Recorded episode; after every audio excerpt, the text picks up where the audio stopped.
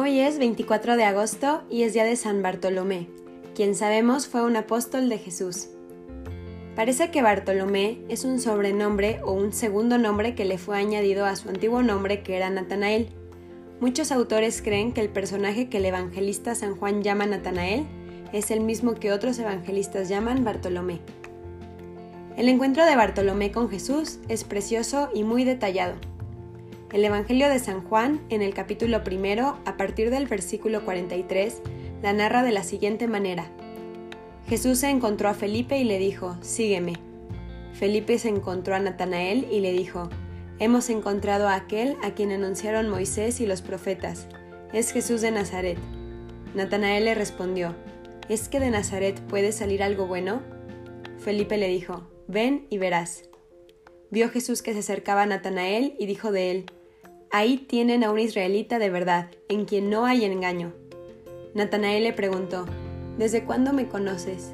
Le respondió Jesús, Antes de que Felipe te llamara, cuando tú estabas allá, debajo del árbol, yo te vi. Le respondió Natanael, Maestro, tú eres el Hijo de Dios, tú eres el Rey de Israel. Jesús le contestó, Por haber dicho que te vi debajo del árbol, ¿crees? Te aseguro que verás a los ángeles del cielo bajar y subir alrededor del Hijo del Hombre. Felipe, lo primero que hizo al experimentar el enorme gozo de ser discípulo de Jesús, fue ir a invitar a un gran amigo a que se hiciera también seguidor de este maestro. Era una antorcha que encendía otra antorcha. Pero nuestro santo, al oír que Jesús era de Nazaret, aunque no era de ese pueblo, sino de Belén, pero la gente creía que había nacido allí, se extrañó porque aquel era uno de los más pequeños e ignorados pueblecitos del país, que ni siquiera aparecía en los mapas. Felipe no le discutió a su pregunta pesimista, sino solamente le hizo una propuesta. Ven y verás qué gran profeta es. Y tan pronto como Jesús vio que nuestro santo se le acercaba, dijo de él un elogio que a cualquiera de nosotros le encantaría que Jesús dijera de uno mismo. Este sí que es un verdadero israelita, en el cual no hay engaño. El joven discípulo se admira y le pregunta desde cuándo lo conoce para saber eso.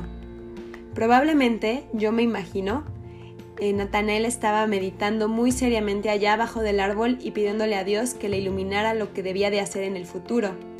Y ahora viene Jesús a decirle que él leyó sus pensamientos. Esto lo convenció de que se hallaba ante un verdadero profeta, un hombre de Dios que hasta leía los pensamientos.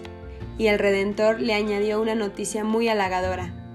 Los israelitas se sabían de memoria la historia de su antepasado Jacob, el cual, una noche, desterrado de su casa, se durmió junto a un árbol y vio una escalera que unía la tierra con el cielo, y montones de ángeles que bajaban y subían por esa escalera misteriosa.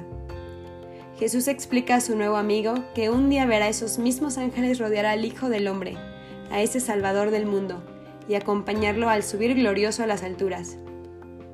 Desde entonces nuestro santo fue un discípulo incondicional de este enviado de Dios. Con los otros once apóstoles presenció los admirables milagros de Jesús, oyó sus sublimes enseñanzas y recibió el Espíritu Santo en forma de lenguas de fuego. Se cree que su martirio ocurrió en Armenia, en la costa occidental del mar Caspio, después de haber predicado también en Mesopotamia, Persia y Egipto. Allí lo desollaron, le arrancaron toda la piel cuando estaba aún con vida y fue decapitado por el rey Astiages en Derben. Se le fue quitando la piel poco a poco hasta que renunciase a su dios o muriese. Al final, no murió después de haber sido por completo desollado, sino que lo decapitaron. De eso murió. Para San Bartolomé, como para nosotros, la santidad no se basa en hacer milagros, ni en deslumbrar a otros con hazañas extraordinarias, sino en dedicar la vida a amar a Dios, a hacer conocer y amar más a Jesucristo, y a propagar su santa religión, y en tener una constante caridad con los demás y tratar de hacer a todos el mayor bien posible. San Bartolomé ruega por nosotros.